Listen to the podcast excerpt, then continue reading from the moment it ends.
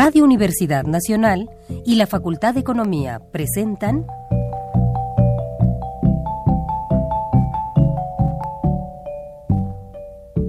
Los bienes terrenales.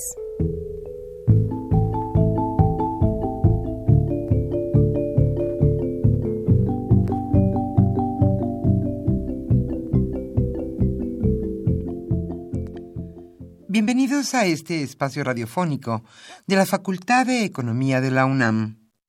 Como cada semana, estamos aquí con ustedes para reflexionar sobre un tema interesante relacionado con la economía, la política, la cultura y las cuestiones sociales.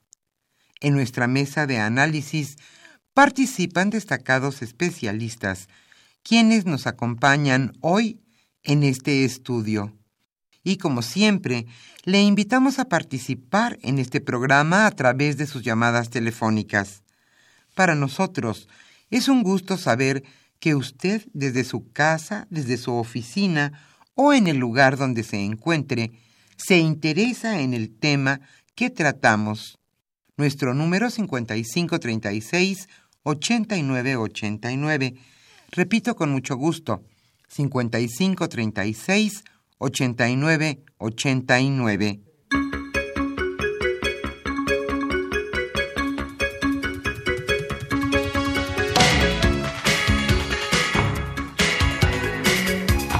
Realmente es un gusto estar con ustedes nuevamente en este su programa Los bienes terrenales.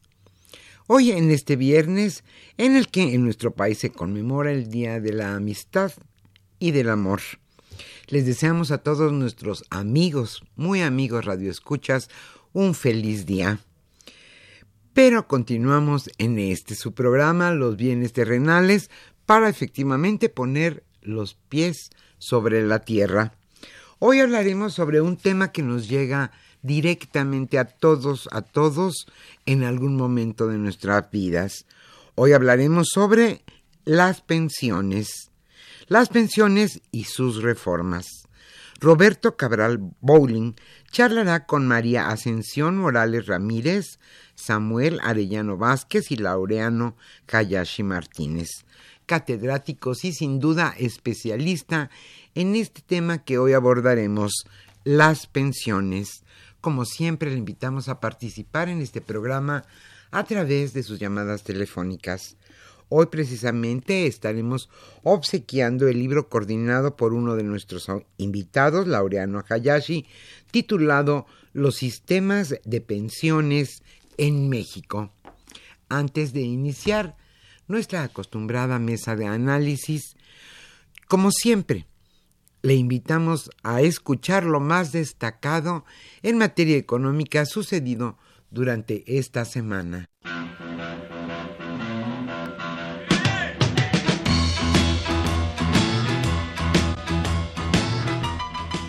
La economía durante la semana.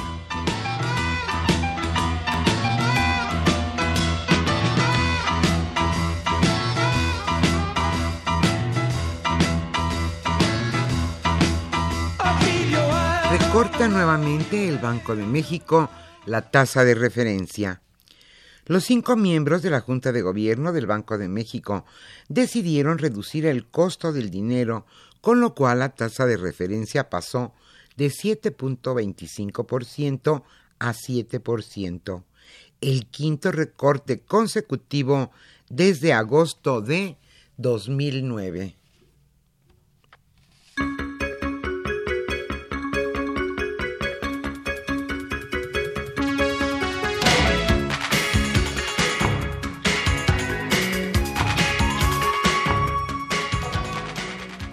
Y el coronavirus ya es alerta mundial. El Banco de México alertó que en un contexto en el cual la economía nacional se encuentra estancada, el coronavirus se suma a la presencia de diversos factores de incertidumbre. Señaló que en el balance de riesgos para la actividad económica mundial surgió el brote viral y sus efectos, al tiempo que a escala global siguen las características de desaceleración, baja inflación, postura monetaria acomodaticia y menores tasas de interés.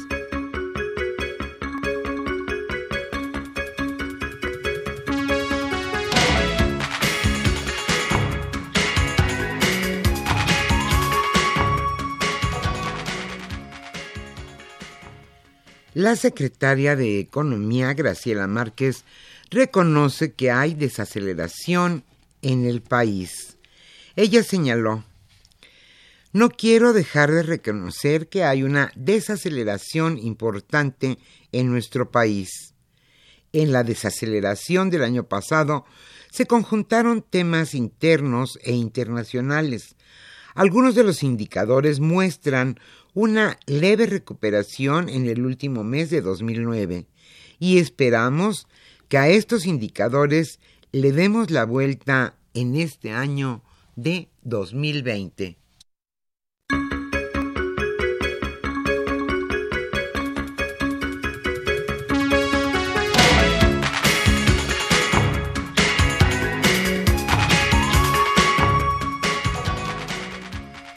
¿Y qué está haciendo la UNAM en esta crisis del coronavirus?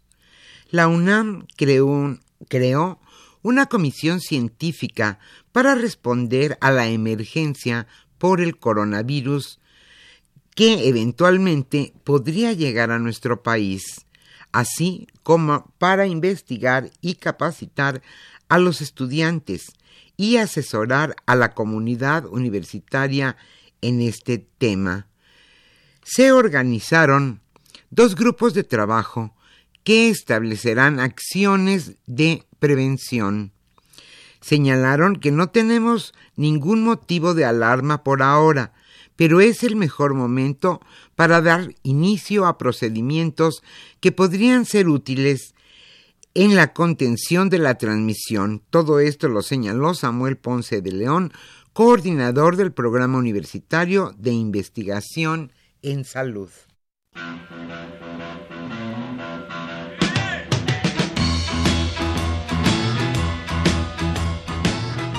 El tema de hoy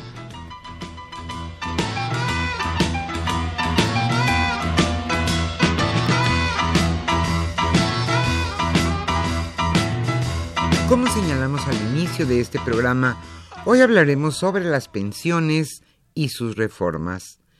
Roberto Cabral Bowling charlará hoy en nuestra mesa de análisis con María Ascensión Morales Ramírez, Samuel Arellano Vázquez y con Laureano Hayashi Martínez, catedráticos y sin duda especialistas en este tema de las pensiones. Y como siempre, le invitamos a participar en este programa a través de sus llamadas telefónicas Hoy estaremos obsequiando el libro coordinado por uno de nuestros invitados, Laureano Hayashi, titulado Los sistemas de pensiones en México.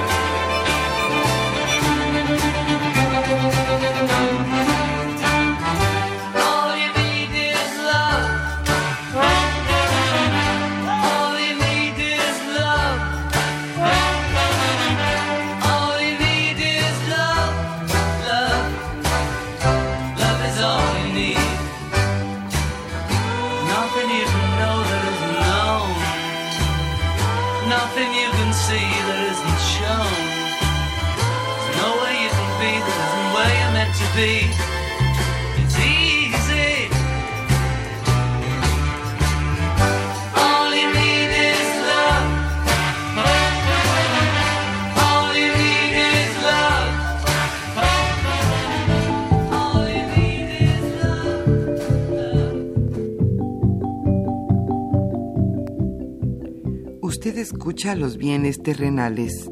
Nos interesa conocer su opinión.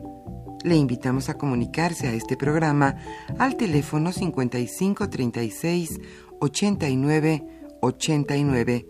Repetimos con mucho gusto, 5536 89 89.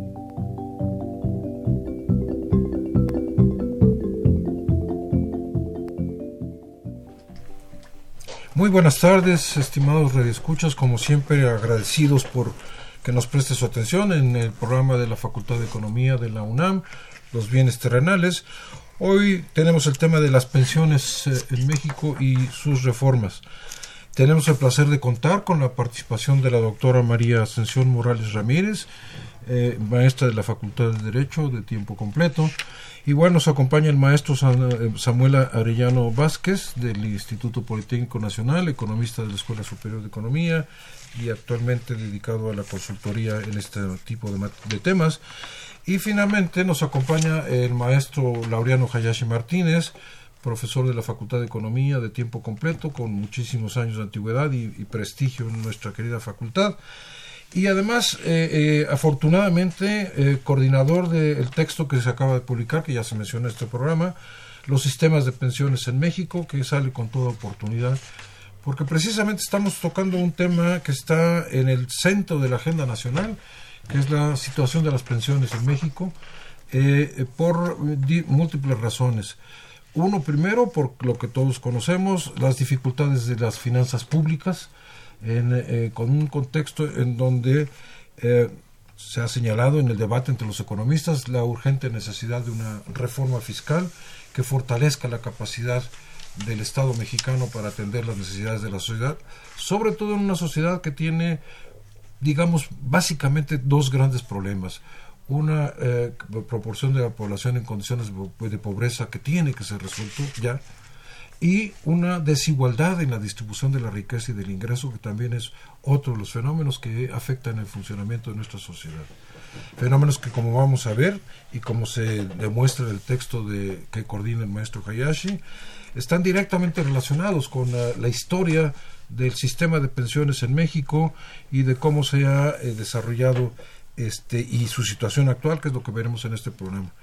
Antes de iniciar el programa, quisiera darle la palabra al maestro Samuel Arellano para que hiciera un reconocimiento a Alejandro Hassas. Por favor, maestro Arellano. Bien, buenas tardes. Me parece muy relevante este espacio para la memoria de Alejandro Asas. Mañana cumple un mes de fallecido. Él fue el primer actuario en México, podríamos decir que es la cédula, cédula 001. Es muy interesante su trayectoria profesional y laboral. En realidad él es siempre fue un estudioso y promotor de la seguridad social en México y en América Latina. En América hubo una condición muy particular que se dio de la carrera de actuaría, que de origen venía de Europa hacia, hacia América, por un actuario judío checoslovaco, Emil Schoenbaum, que fue jefe de la división del seguro en el Instituto Mexicano del Seguro Social, curiosamente. Eh, existe inclusive la biblioteca por allí en el edificio central de Schoenbaum. Y Alejandro fue un colaborador directo de él y de ahí viene una escuela muy importante en la que por ahí también está Carlos Contreras, también un destacado actuario y conocedor y especialista de este tema. El actuario Alejandro Asas fue una persona que recibió reconocimiento internacional, como por la Organización Internacional del Trabajo y algunos países europeos, también asesoró eh, y con reconocimiento de, de estos países en Europa. Pues valga este mensaje para su reconocimiento y su memoria. Como no, muchísimas gracias y por supuesto a la familia del maestro Alejandro Azaz, nuestro más sentido pésame por su fallecimiento. Bien, pues ahora eh, abordemos el tema. Eh, ¿Cuál es la situación actual del sistema de pensiones en México? ¿Por qué se ha llegado a la situación en la que se ha llegado? Y digamos la pregunta central, ¿está o no está en crisis el sistema de pensiones eh, en este país? No sé, maestra, eh, doctora, eh, eh, este, si quisiera usted iniciar, do- doctora Ascensión Morales, si quisiera usted iniciar reflexionando con nuestros radioescuchas la situación actual, sobre todo partiendo del elemento de las bases jurídicas, que es un tema que usted ha trabajado y que aparece una colaboración suya en el texto del- que coordina el maestro Hayashi. Buenas tardes a todos, muchas gracias por la invitación. Cuando se habla de crisis del sistema de pensiones tenemos que eh, reflexionar. Algunos piensan que nada más es el IMSS, otros piensan que es este por parte del ISTE, pero si ubicamos el contexto nacional, eh, la literatura nos da cuenta de más de mil sistemas de pensiones. Los estatales, las universidades y los específicos en el caso de la banca de desarrollo. Entonces, en promedio, pues la literatura da cuenta de mil. ¿Cuáles son los que llaman más nuestra atención? Obviamente es el sistema de que rige para los asegurados en la ley del Instituto Mexicano del Seguro Social, del IMSS. ¿Por qué? Porque es ahí el donde se concentra el grueso de los asegurados y donde algunos organismos internacionales se han enfocado más a hacer algunas sugerencias para hacer una re- reforma para ese para estos asegurados o para el sistema de estos asegurados.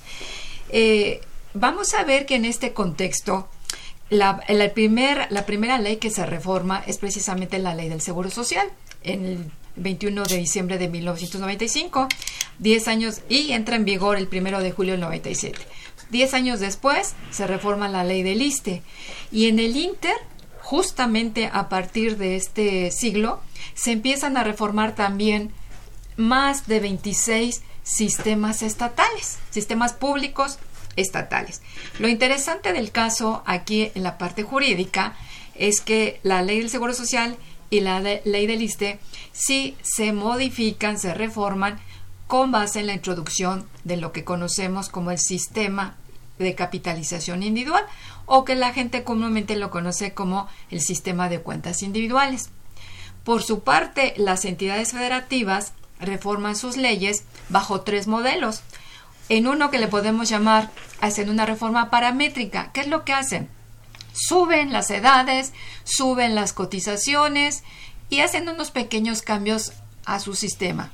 Hay cuatro, cuatro entidades federativas que hacen sus reformas y ahí hacen reformas estructurales. Entonces ahí implica ya un trabajo más eh, integral. Sin embargo, algo interesante es que no obstante que sea una reforma integral tipo ley del Seguro Social y ley del ISTE, no introduce el sistema de capitalización al, al. ¿Por qué? Porque no introducen a las administradoras de fondos del retiro, es decir, a las AFORES. Sí hacen un cambio estructural, pero no meten a la iniciativa privada. Y las terceras eh, ahí encontramos otras leyes que hacen reformas mixtas. ¿Y en qué consiste? Que perfeccionan el sistema anterior, el que teníamos en la ley del Seguro Social, en la ley del ISTE, y que también formaba parte de las entidades federativas. Lo perfeccionan y le complementan otro pilar o otro, introducen otro complemento que es el sistema de capitalización. Con otra diferencia, tampoco introducen administradoras. Y entonces, este es nuestro panorama. Y cuando se habla de crisis, ¿de qué estamos hablando? Sí, hay crisis en todas. ¿Por qué? Porque el problema, usted ya lo señaló, el problema es financiero. Y desde el punto de vista fiscal, pues tenemos que ver varias cosas, no solo las finanzas, sino también los derechos. Tenemos que ver la parte social y quizá en las reformas principalmente de la ley del Seguro Social y la, del- la ley del ISTE, el objetivo, el objetivo fue más lo financiero y lo social que lo social. Y ahorita, en este momento, justo el próximo año que empieza a pensionarse la primera generación, ahí nos estamos dando cuenta que no se atendió el problema social. Cómo no, este, doctora, muchísimas gracias por su, por su reflexión compartida con nuestro auditorio.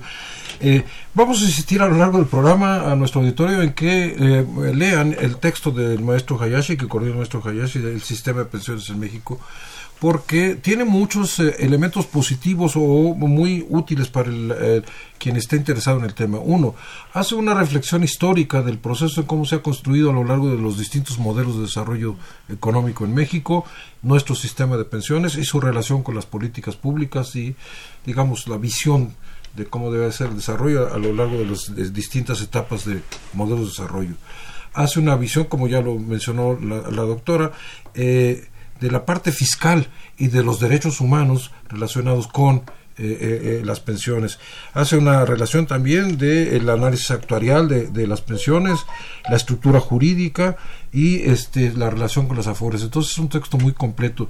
Desde esta perspectiva, entonces, este maestro Arellano, quisiera yo preguntarle, ¿cuáles han sido las variables económicas y de consideración demográfica y de aportaciones determinadas por distintos modelos de desarrollo, distintas políticas económicas y distintas eh, reformas jurídicas que hoy tienen al sistema de pensiones que, como se señaló con toda precisión, no solamente al ISTE y al Seguro Social, que es lo que siempre tenemos en, en, mente, sino otros, por ejemplo, que son además muy desiguales, como el de Pemex o el de CFE o otros, o incluso los de las eh, entidades federativas.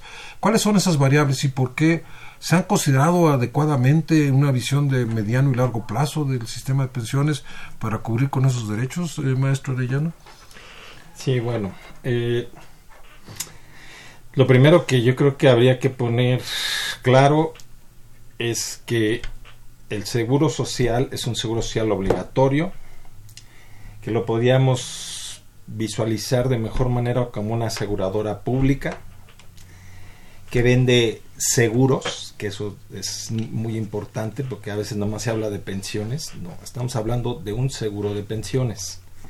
Estoy hablando del origen de, México, que si ahondáramos en la historia, obedece a una primera ley que inclusive se hizo en Canadá, que fue una ley marco para toda América, en donde se consideraban tres seguros básicamente, ¿no? el seguro de pensiones, el de salud y el de riesgos de trabajo. Y curiosamente había uno cuarto que era para como seguro de familia. Recordemos que Emil Schoenbaum, que es el que hace este modelo, mete tres sistemas financieros para ver beneficios de corto y largo plazo. Cuando hablamos de pensión estamos hablando de beneficios de largo plazo, que eso es muy importante porque tengo que tener un sistema financiero que me garantice eso en el tiempo, ¿no? El diseño fue de prima media general, un sistema colectivo de capitalización, el cual, si lo, los que lo conocemos, no tan profundamente porque no soy actuario, pero sí he estado muy cerca y identifico bien cómo opera esto. Me parece realmente un sistema de lo mejor que pueda haber en el mundo. De hecho, todavía hay países que lo siguen manejando. El Seguro Social así como tal lo implantó. Pero ¿qué pasa con este sistema financiero? Crea grandes reservas y que en algún momento estas reservas sociales, y hay que tomar en cuenta que son reservas sociales, en el caso de México que es tripartita, tuvieron otro destino por cuestiones de alguna política que se dio en algún momento. De hecho, el Seguro Social, toda la infraestructura que tiene de hospitales, clínicas, incluyendo lo que tiene en San Jerónimo, las instalaciones de, de la CIS, de la Conferencia Interamericana y otras eh, más, teatros, ¿no? guarderías, todo eso se hizo también con, en su momento con esas reservas que no cumplieron el manejo que establecía la OIT como rigor para el manejo de estas reservas. Bueno, eso se reconoce inclusive cuando se hizo la reforma del 97, que desafortunadamente también hubo eh, en el manejo del instituto el dinero de un, de un seguro a otro, en este caso salud absorbía mucho y pensiones tenía esas reservas, bueno, tuvo ese destino, pero ya no regresaron las reservas, desafortunadamente, ¿no? Esta ilustración pasa en todo el mundo, ¿eh? y en todos los países y en todas las instituciones, ese es el punto por el cual se llega a este desfinanciamiento, ¿no? No sé si hasta aquí quede. Sí, sí, perfecto, por supuesto, muchas Claro. gracias. Queda muy claro cómo, eh, cómo hemos estado llegando, a, arribando a la situación actual del sistema de pensiones en México, con una aclaración que hace usted, eh, este maestro Arellano, muy importante, de que no se trata solamente de las pensiones, sino también de todo el sistema de seguridad social que es parte de este.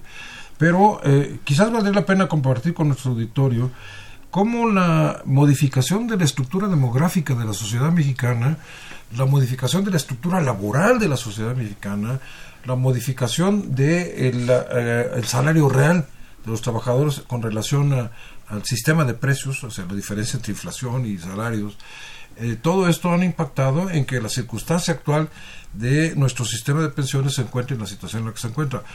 Eh, a lo mejor yo comparto totalmente con, con usted, maestro, y, y con nuestros este, participantes, en que hay una imagen, eh, digamos, eh, eh, negativa, no realista, de cómo están las instituciones de pensiones en el país. Efectivamente, el Seguro Social y el ISTE son instituciones muy importantes en el país, han tenido una labor fundamental en la cobertura de la población con necesidades de pensionarse por razones de edad, por razones de salud, por razones de pérdida del de empleo, eh, y son instituciones muy importantes. Pero aquí la pregunta es si en las políticas públicas del pasado y en las reformas jurídicas que ha habido, se ha considerado adecuadamente la perspectiva actuarial y de- sobre todo de la dinámica demográfica, de la dinámica salarial y de la dinámica laboral. El país tiene un gran problema de, em- empleo informal. ¿No? El país tiene un gran problema de salarios este, muy deprimidos. El piso también erróneo en algunos cálculos de la idea del salario mínimo, que sí se ha atrasado totalmente frente a este, eh, la inflación, pero no el salario eh, comercial, que no está sujeto al salario mínimo. Y entonces ha generado una desigualdad terrible en- también dentro de la estructura del empleo, dentro de la relación laboral, dentro de la relación de las pensiones en esa relación laboral y por supuesto dada la estructura demográfica que está cambiando en el país. Maestro Hayashi, ¿cómo ve usted esta situación entonces? Bueno, yo creo que, eh, de hecho, lo que nos enfrentamos es las reformas de los sistemas de pensiones, los dos principales sistemas de pensiones en México, que son el del IMSS y el del ISTE, surgen eh, exactamente en el modelo neoliberal, en donde el capital financiero ve la posibilidad de apropiarse de ese recurso. Y lo, ve la posibilidad de apropiarse de ese recurso porque requerían ellos de inyectar recursos para el, funcionamiento del sistema financiero que se había, había visto afectado en la década de los 80 con la nacionalización de la banca y evidentemente también por el hecho de que eh, se abrió un espacio para ellos a través de las bolsas de valores. Sin embargo, esto, pues, lo que les interesaba, el, capital que había ahí en los fondos. Y entonces, lo que se planteó en principio fue, hay que privatizarlo. Hay que privatizar los sistemas de pensiones, los dos principales sistemas de pensiones. Y ahí está un punto importante que se menciona en, en nuestro estudio y que tiene que ver también con la historia, como decías, esencialmente. El desarrollo de los modelos eh, de- económicos que surgen después de la guerra hasta la actualidad, pues tienen que ver esencialmente con el problema de cómo funcionó la seguridad social. En principio, cuando surge la, la seguridad social en el 44, lo que se plantea evidentemente es armar un fondo de pensiones. Y este fondo de pensiones pues comienza a desarrollarse, pero ahí estaba, lo que había que hacer es utilizar esos recursos porque no se iban a utilizar en ese momento para pagar pensiones, ya que los trabajadores no cumplían los requisitos para el derecho a la pensión. Y entonces se comienzan a utilizar esos recursos. Y como dice Samuel muy correctamente, en muchas partes del mundo se hace, se hizo. Pero, ¿qué es lo que pasa? Cuando yo invierto ciertos recursos, pues lo que tengo que pensar es qué va a pasar hacia el futuro. Esos recursos tengo que utilizarlos también para proporcionar las pensiones. Pero no se hizo en México. Y entonces se construyeron hospitales, se construyeron clínicas, se construyeron centros deportivos, se construyeron eh, centros de recreación de los trabajadores, como los que tenemos en, en Huastepec, La Trinidad, etcétera, ¿no? Igual la unidad de de, de la unidad de independencia y así. Entonces, con esos recursos, pero no hubo la política pública de reintegrar esos recursos al fondo. Y entonces se va, se va descapitalizando el fondo. Y en el largo plazo lo que vemos nosotros es efectivamente ya no hubo el recurso para seguir pagando eh, eh, este, eh, las pensiones. Y entonces entra en crisis el sistema de seguridad social en México. Y la salida, pues lo plantean claramente, pues hay que privatizar. El problema que surge aquí esencialmente en este esquema es que lo que era un, la seguridad social se convierte ahora en sistema de ahorro. Ya no, ya no, ya no se contempla aquí como un sistema social, sino más bien un sistema individual. Cada quien ahorre lo que pueda y como pueda. Y entonces se, establece aquí el criterio de que exactamente la banca pues le encaja el diente al- al sistema de seguridad, ¿no? Y ahí, de hecho, lo que tenemos nosotros es que efectivamente esto nos garantiza que realmente se va a resolver el problema de las pensiones de los trabajadores. Y como bien decía María Ascensión al principio, pues no está garantizando que eso va a ocurrir. ¿no? Las reformas lo que nos están llevando es que estamos contando ahora ya no con la responsabilidad del Estado sobre la seguridad social, sino que ya la responsabilidad individual de cada quien para ahorrar. ¿no? Y cabe cada quien que lo resuelva como pueda. Entonces, de hecho, el Estado se deslinda de esa responsabilidad. Y bueno, deja al garete a los trabajadores entonces, y a sus familiares. Entonces, sí es importante que pensemos nosotros en cómo, en principio la, idea del, del proyecto fue revisar todo este historial, que no era nada más el problema demográfico, es cierto, el problema demográfico es grave, porque ahora se ha aumentado la esperanza de vida favorablemente para la población, pero eso nos lleva a que las personas duran más tiempo con vida gozando de sus pensiones. Por otro lado, tenemos problemas de la política pública que se dio en la década de los ochentas. A partir de, de despedir a muchos trabajadores del- al servicio del Estado, en el caso del ISTE, ofreciéndoles pensiones anticipadas, porque había que recortar el gasto público. En el gobierno de Salinas eso se hizo. En el gobierno, perdón, de Miguel de la Madrid y de Salinas se hizo eso. Y entonces hubo ofrecimientos, entonces se gozó de más tiempo de pensión. Había gente que se jubiló a los cincuenta y tantos años y eso prolongó su- su, eh, tiempo de vida gozando de pensiones. Y así hay un sinnúmero de factores. Yo creo que, como vemos, es el problema de las pensiones es un problema multifactorial. Hay un conjunto de factores que generaron esto. Por eso era importante que nos revis- hiciéramos esa revisión histórica y viéramos efectivamente dónde estaban los problemas, para que no volvamos a cometer el mismo error. ¿no? Y esa es la idea. Entonces, a partir de esto, busquemos nuevos esquemas eh, de pensiones que nos permitan encontrar una solución. Pero yo creo que el Estado es el responsable principal de esta situación. Claro, mu- muchísimas gracias, maestro Hayashi. Eh, eh, justo comentábamos al inicio del programa que pues es un tema muy presente en la agenda nacional. Eh, de hecho, hay ya propuestas de reformas al sistema de Así es. pensiones, eh, propuestas que hasta donde la prensa nos ha podido informar y estamos, eh, en digamos, enterados del tema, eh, está detenida la discusión. Se han rechazado algunas propuestas de reformas porque se consideran de alguna forma injustas frente a los eh, derechohabientes, a las personas con derechos a una pensión, que ya cumplieron su vida laboral, que ya contribuyeron al desarrollo nacional y que ahora pues tienen todo el derecho a disfrutar en su vida de vejez, en su condición de, de- de- de discapacidad o pérdida de trabajo, de alguna parte de su ahorro, como se, que se señalaba aquí, y del ahorro que eh, solidariamente, en este caso el sector privado y el, y el gobierno, en el caso del Seguro Social, o el, solamente el gobierno, en el caso del, del ISTE, aportan para fortalecer esos recursos financieros que se han utilizado, como ya lo mencionó el maestro Hayashi, pues para otro tipo de, de- de necesidades nacionales, hospitales, carreteras, este, carreteras no, pero quizás para básicamente para el sector salud en general. Lo cual por supuesto pues desde una perspectiva de las necesidades de nuestra población son son necesidades que han sido bien atendidas. Entonces, nuevamente la pregunta es, en este debate nacional, en las propuestas que conocemos que están eh, ante la opinión pública y en el Congreso de la Unión, se está considerando, de, eh, digamos, correctamente de atrás hacia adelante el tema y- y termino diciendo esto. De atrás hacia adelante me refiero primero los cambios en la esperanza de vida, la verdadera capacidad de ahorro de la gente, eh, la capacidad de aportación del Estado para contribuir junto con los individuos para su ahorro, para su pensión y también, por supuesto, este, pues, los costos de los servicios médicos y de las necesidades que esa población va a ir enfrentando. Porque entonces luego resulta que, ok, tengo yo una pensión, pero frente a mis condiciones de vida, esa pensión ya no me alcanza.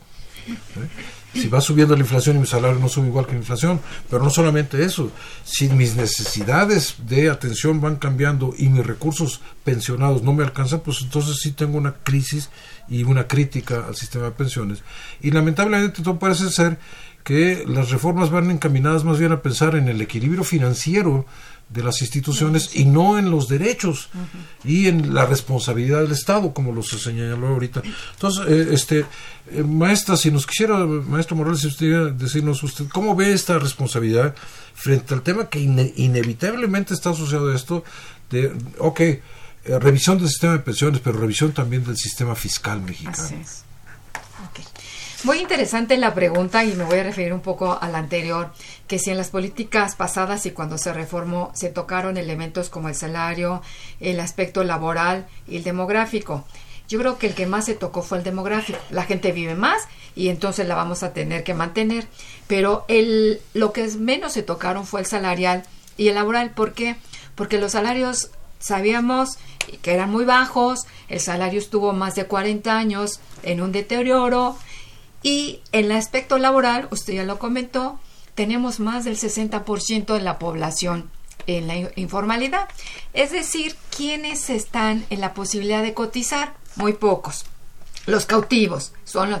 Pero en esta parte de los cautivos, ¿quiénes tienen la certeza de que podían cotizar más de 25 o por lo menos 25 años?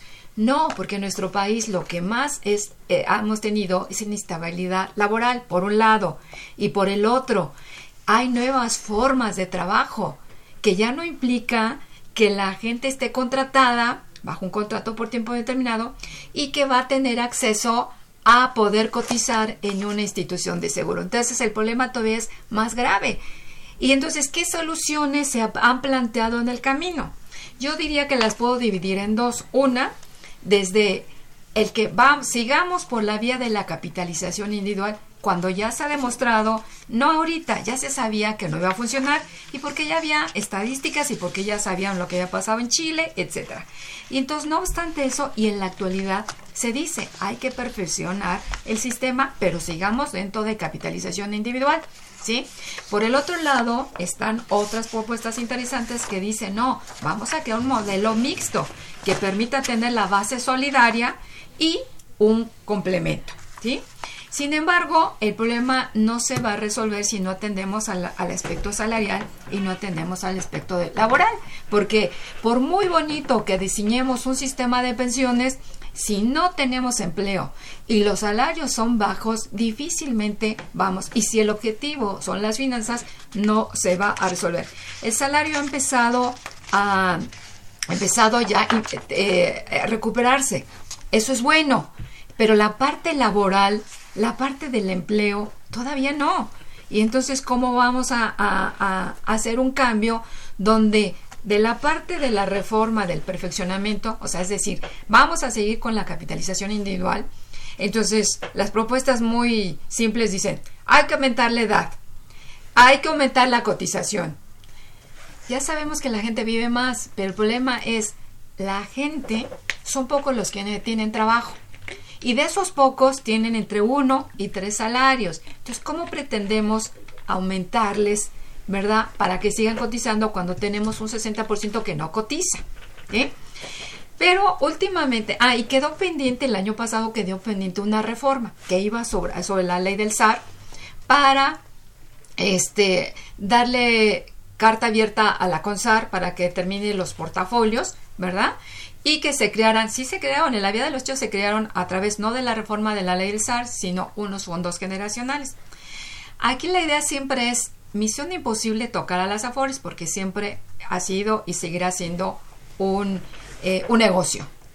Pero ya en este momento, cuando ya vemos varios movimientos en otros países, principalmente en el pionero, en Chile, donde ya están cansados del sistema porque el sistema no ha podido dar ni siquiera la pensión mínima, empezamos a escuchar por el lado de la iniciativa privada eh, propuestas que hoy me llamó la atención una que aparece. Con, todo lo que sea con tal de que no me quites el sistema de capitalización. O sea, lo que, lo que sea, pero con tal de afores. Y, y, y, no dejan de estar interesantes. Por ejemplo, hay una propuesta, ahorita no recuerdo el organismo, dice, hay que aumentar la cotización pero no como recomienda la OCDE a espaldas de los trabajadores. Esta organización dice, hay que subir la cotización a un 10%, pero a cargo del patrón. Oh, pues está bien, la podemos aceptar. Hoy aparece otra que de, de los empresarios que dicen, vamos a aumentar la cotización, pero que sea a cargo de los empresarios, de los patrones. Pues también la podemos ver bien. O sea, ahorita, hay solución. Primero, que podemos decir hasta el año pasado todo era a cargo de los trabajadores. Que se les aumente la edad, que se les aumente las cotizaciones, que no se les deje pensionar, que, que, se queden más.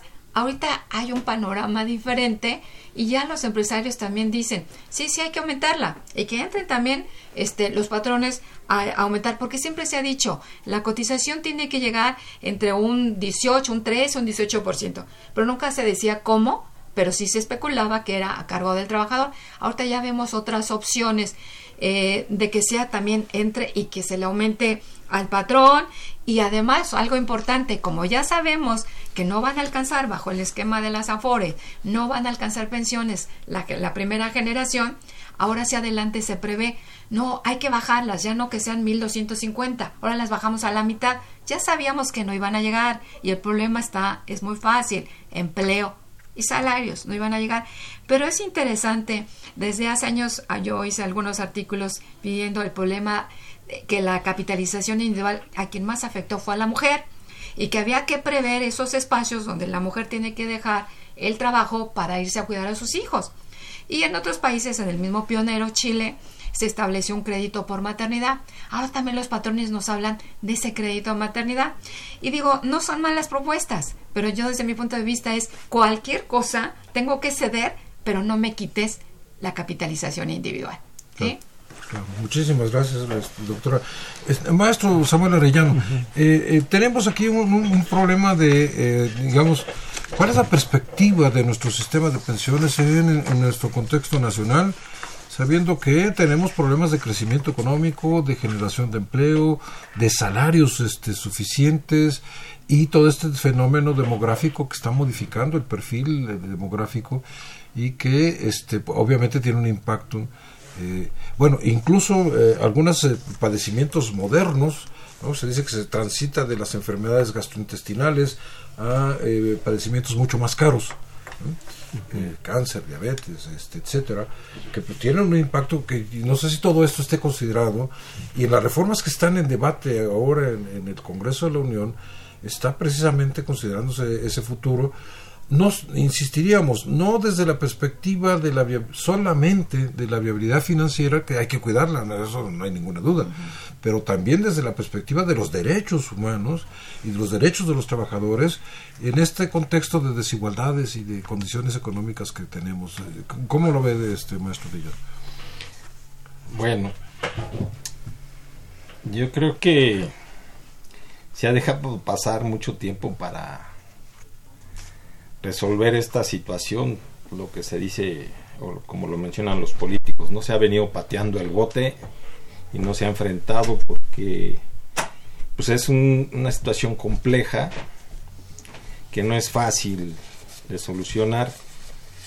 Y yo creo que ahora que también participa la, la parte privada pues debemos de tomar en cuenta que todavía se dificulta más porque pues hay muchos intereses no alrededor de esto pues hay mucho dinero. Estamos hablando que ahorita en cuentas individuales eh, estamos estaríamos ya llegando a los 4 billones de pesos. A mí me gustaría puntualizar y dar cifras absolutas, que también eso nos lleva a una realidad, ¿no? Hace poco la CONSAR da cifras que a mí sí me llamaron mucho la atención. ¿no? Primero tenemos en el sistema de ahorro para el retiro, o sea, en la parte privada, 60 millones de cuentas en 10 afores. Esta cifra es la que se manejó, aunque por ahí hablan inclusive hasta de más, ¿no? Más millones de cuentas. 66 en la. Si este dato es de de la sema- de, la- de esta De la semana CONSAR. pasada de la CONSAR. Pero más allá de eso, el gran tema, la situación es, bueno, si vemos la cifra de trabajo formal y la comparamos con estos 60 millones de cuentas, hay mucha diferencia. Y se supone que estas cuentas deben de estar en, deberían de estar eh, empatadas, digámoslo así, con el trabajo formal. Hay una gran diferencia por ahí. ¿no? Estamos hablando que el trabajo formal está arriba de 20 millones. Entonces, ¿por qué aquí tenemos 60 millones de cuentas? O sea, no se han depurado las cuentas, pero tampoco se ve la intención de que se depuren. Y debemos de tomar en cuenta que cada cuenta, de acuerdo al saldo, se está cobrando. La anualidad, ¿no? Bueno, en, esta, eh, en estos datos que dio la CONSAR, habla de la primera generación, que va a ser del 97, y aquí voy a dar una fecha, ¿no? De 2021, pero me llama la atención que a veces no hay precisión, por ahí hablan del 2022 y hasta el 2023, ¿no? Es interesante ver cómo ni siquiera muchos actores importantes no tienen ni siquiera preciso eso. Bueno. Se habla que esta primera generación van 75 mil personas, no más, 75 mil y me parece una cifra muy baja, no demasiado baja para las dimensiones de este país, por lo que comentas de la parte demográfica y el crecimiento poblacional y esta situación que se maneja. Estamos, y ahí dicen que 750 trabajadores, o sea, nada más el, uni- el 1% son los que van a cumplir el requisito de las 1.250 semanas de cotización. Y también el requisito de edad, que son los 65 años de edad. De estos 750 como beneficiarios, nada más 50 personas, 50 personas, van a rebasar un ahorro de 700 mil pesos para obtener una eh, renta vitalicia, ¿no? Una pensión mayor a la mínima. Y 700 personas se les va a poder otorgar una pensión mínima garantizada de 3.199 con el apoyo del Estado. Fíjense bien lo que dije, del Estado, o sea, de todos nosotros. O sea, aquí va a haber una doble aportación para poder salvar a estas personas. Pero vamos a tener en esta generación 74.250 trabajadores, o sea, el 99%, que no llegan a cumplir estos requisitos. No, no cumplen el requisito. ¿no? ¿Qué va a pasar con estas gentes? Se les va a dar una aportación de lo que lograron Ahorrar. ahorrar, pero no nomás eso, no van a tener atención médica, que es lo que acabas de comentar como preocupación. Digo, estas cifras sí me dejaron frío. ¿Por qué? Porque eh, todos los países cuando ya se están acercando al pago de las primeras rentas, siempre hay pronósticos, ¿no? Y los pronósticos van, por ejemplo, en tasas de reemplazo, ¿no? Se ha mencionado mucho el 30%, pero con esto nos estamos dando cuenta de otra realidad, ¿no? Que es más dura, ¿no? Esa preocupación la tiene todo el mundo porque puede generar, pues, obviamente, movimientos sociales, ¿no? Sí es de veras muy, muy preocupante esta situación, pero bueno, yo ahorita hablando de, qué es del de las propuestas para corregir este problema, yo quisiera partir de las propuestas internacionales. La primera, que es la de la OIT, que ellos dicen que hay que revertir este sistema, es una propuesta de ellos, ellos presentan un, info, un informe muy completo que justifica por qué habría que re regresar, el informe es del 2018, De 30 países que reformaron la capitalización individual, 18 han regresado. Ya nomás con ese dato nos están diciendo no vayas hacia allá y dan una serie de argumentos muy importantes, entre ellos que es un sistema que no es solidario y en el que efectivamente la mujer queda pues a la buena de Dios porque es la que menos ingreso tiene porque sabemos que desafortunadamente el pago para las mujeres eh, que no se justifica es mucho menor que la de los hombres. Y la propuesta de la OCDE, que también me llama la atención porque en el 2015 decían que todo debería de mandarse a cuentas individuales, ahora dice que no, que en realidad lo que hay que hacer es un sistema mixto, ¿no?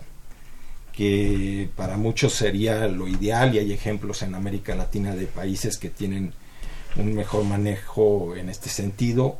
Obviamente el sistema público sería como el principal pilar y el, capitalización individual sería como un sistema complementario. Muchas gracias. Maestro Hayashi, muy brevemente por el rigor del tiempo, eh, si quiere darnos usted su opinión sobre hacia dónde debería de ir el sistema de pensiones en México, tomando en consideración todo lo que ya se ha señalado aquí, para que podamos pasar a darle respuesta a las preguntas de nuestros radioescuchas. Pues en principio tiene que ir con que el gobierno, el Estado tiene que ser responsable de la seguridad social. No hay otra. Finalmente, los esquemas que se pueden plantear de uno u otro lado es, tenemos que revertirlo, pero entonces revertirlo significa que el Estado se hace responsable.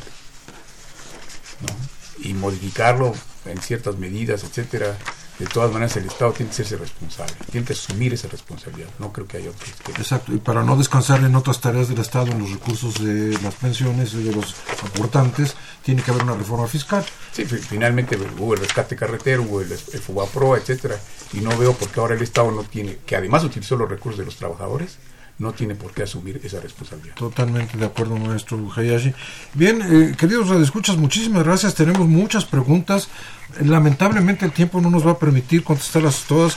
Entonces lo que vamos a hacer es darles las gracias a cada uno de los este, principales eh, de nuestros radioescuchas que nos han mandado eh, una pregunta, un agradecimiento a Humberto Deita, otro agradecimiento a Alfredo Montiel, eh, a Miguel Iglesias Sánchez, pero creo que no se vale que el gobierno utilice el dinero de las pensiones para otras tareas.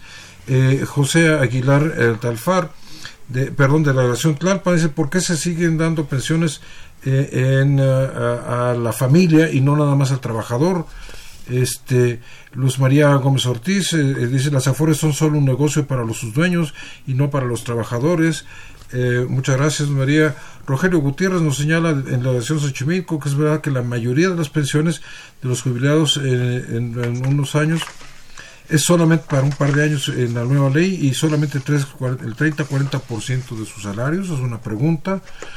Alejandro Peregrina nos pregunta, eh, dice que es excelente el programa y felicita a los participantes. Muchas gracias, Alejandro. Eh, Jesús Rivas, eh, ¿cuáles entre los propietarios que se han hecho eh, considerar las más las propuestas, perdón, cuáles de las propuestas que se han hecho más viables eh, eh, en, lo que tenemos ahora en el Congreso? Rocío Velázquez, mientras sigamos en una organización tipo oligopólica como miembros de la situación, no habrá pensiones suficientes. Josefina Cruz nos menciona un programa muy interesante, agradece a los participantes. Eh, María Guadalupe Esteban está muy eh, decepcionada de las Afores. Eh, eh, Emiliano eh, Newman, eh, vale igualmente la pena tener una pensión. Yo soy joven, pero no veo muy un panorama muy veo un panorama muy complicado de tener una pensión desde ahora. Eh, Socorro Olvera, ¿qué saben los invitados sobre la iniciativa de ley para los jubilados del ISTE? Este, y estas son básicamente nuestras preguntas. Como verán, nuestros participantes son preguntas que atienden a los distintos temas que ya hemos tocado. Eh, son las preocupaciones de jóvenes eh, y de, digamos, una visión crítica de nuestro sistema de pensiones. Eh, hemos, eh, quizás en las preguntas está implícita un tema que no hemos tocado. Por un lado, efectivamente, está la responsabilidad del Estado en atender eh, a, a la población para tener un futuro, eh, una vez que ha cumplido con su vida laboral, una vez que tiene necesidad por incapacidad o pérdida de trabajo, de, tener una condición de vida mínimamente satisfactoria eh, y, y decorosa. Pero también hemos dejado de un lado el tema de la cultura del ahorro en nuestra sociedad. Este, eh, esa cultura que enfrenta esa presión del mercado, la publicidad, este, la necesidad de tener bienes, etcétera, y eh, ingresos a veces insuficientes, todo eso a- abona a que no haya una cultura del ahorro y tampoco hay una cultura de largo plazo en la sociedad mexicana. Los jóvenes eh, piensan que eh, su situación afortunada de empleo y de, progreso va a ser para siempre y no hemos logrado desarrollar una visión eso que sean capaces de planear también su vida y su ahorro para poder tener una familia eh, y este hacerse una casa decorosa si es posible tener los bienes básicos y garantizar un nivel de educación para sus hijos etcétera. Todos estos elementos entonces este eh, eh, maestra Morales no sé cómo doctora perdón este panorama de la cultura del ahorro que los propios fondos no promueven, que las propias instituciones encargadas de ello no lo promueven. Eh, ¿Qué opina usted del tema?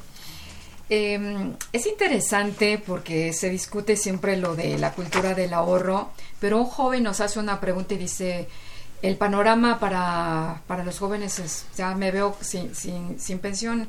Y yo había señalado, eh, no está mal porque en los años, hace muchos años, eh, a mí me tocó todavía llenar unas tarjetitas. Está bien, las tarjetas. Sin embargo, ahora un problema muy grande, creo que que ligado o empatado con las pensiones viene el problema de los jóvenes. Y yo hacía, hacía referencia. No, el, el, en la actualidad, no solo en México, a nivel mundial, ahorita hay un gran problema en cuanto al empleo y desempleo de los jóvenes. Entonces, este joven y las nuevas formas de trabajo, yo vuelvo a insistir, a ver, sí tenemos que tener cultura del ahorro, pero entonces, ¿qué debo tener? Primero, debo tener recursos. Y si un problema grave a nivel mundial y en forma específica en México lo tenemos, que los que menos tienen empleo son los jóvenes. El mayor, el desempleo es el doble de lo del adulto en el caso de los jóvenes. ¿Sí? Y no referimos a jóvenes que no tengan estudios, referimos a jóvenes inclusive al nivel licenciatura y el nivel de maestría e fíjense. Entonces, ¿cómo está? Estoy de acuerdo, hay necesidad y debemos de re- recuperar esa posibilidad de la cultura del ahorro. Pero el panorama ahorita es muy complicado para poder este, decir tranquilamente que es negligencia de los jóvenes cuando principalmente ellos son los que no hay esperanza. ¿Qué es lo que estamos viviendo? Que muchos si tienen estudios se van a la maestría y luego al doctorado. ¿Por qué? Porque saben que no van a conseguir empleo. Si es que logran. Si es que a- logran. Acceder y tienen recursos para mantenerse estudiando. el problema sigue siendo los recursos. Estoy de acuerdo, hay que recuperar esa cultura, hay demás, pero eh, el actuario Hayashi ya nos señaló, no es un problema único, es multifactorial Y- lo que estamos y de viviendo. una gran responsabilidad. Y de Estado. Maestro Hayashi, desde precisamente desde esa perspectiva, eh, hay una relación directa y en su texto está muy claramente expuesto a lo largo de la historia de México y de los modelos de desarrollo, que el modelo de desarrollo es fundamental para poder entender eh, las condiciones en las que viven la- las gentes que tienen ya derecho y no pueden cumplir satisfacer ese derecho de tener una pensión para que les permita continuar su vida de una manera decorosa y no ser una carga para la familia o incluso para la sociedad. Entonces, hay una relación estrecha entre pensiones y modelos de desarrollo. Este, ¿Cómo ve usted ese panorama en el contexto de las transformaciones que se están tratando de llevar a cabo en este país y en el mundo, eh, de distintas perspectivas, con todas las opiniones que conocemos a favor y en contra? De que, por supuesto, el neoliberalismo entró en una profunda crisis, pero no se ve en el panorama internacional una alternativa de modelo económico tipo la posguerra del famoso estado del bienestar que pueda darnos la esperanza y la expectativa de que esto se modifique. ¿Cómo la ve, maestro Reyes?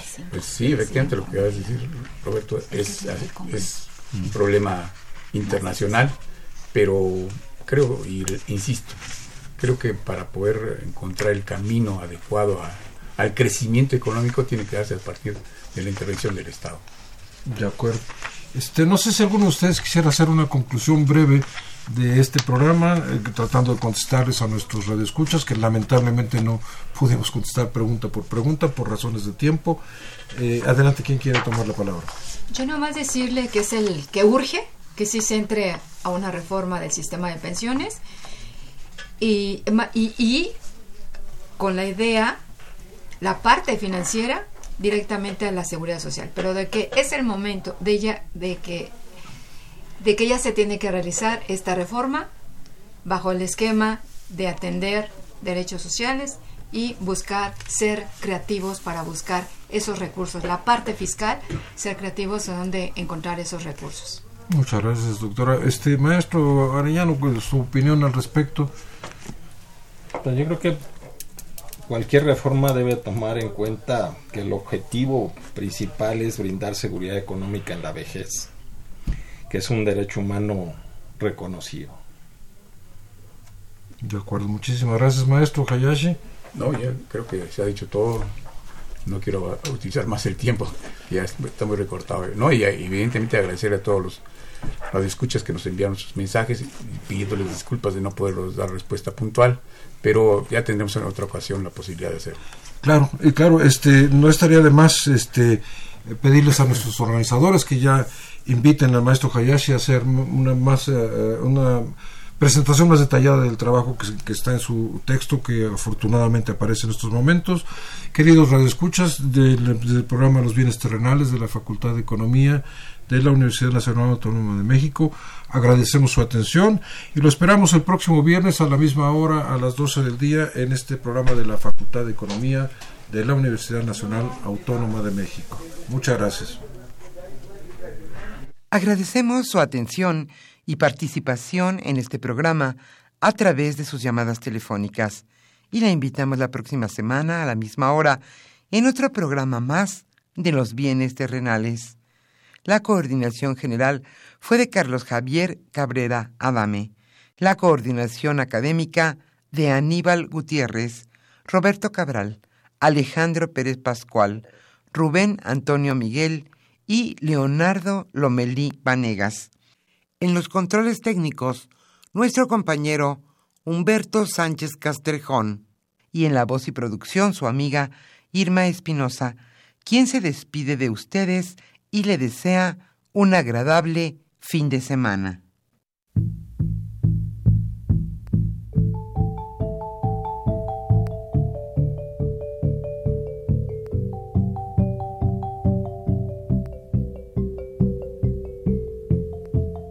Radio Universidad Nacional y la Facultad de Economía presentaron